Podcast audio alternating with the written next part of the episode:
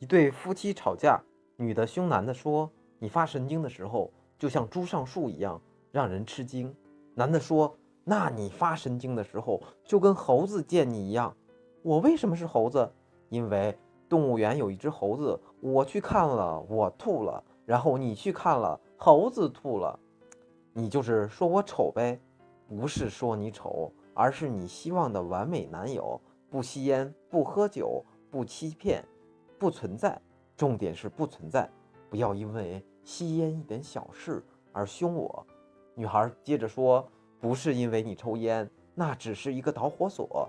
我五十块钱的话费居然用了三个月还没用完，三个月啊！每次打你电话你都不接，我是有多么的寂寞，你知道吗？有的人活着他已经死了，有的人活着他早该死了。这就是说你呢。”男生无奈地摇摇头，不敢再作声了，自己躲避烦恼，去外面开了一间房，躺在酒店床上想，一直听别人说开房怎么怎么爽，终于轮到我忍不住开房了，还真是爽啊！一个人睡这么大的一张床，可是他不知道，人家开房都是两个人。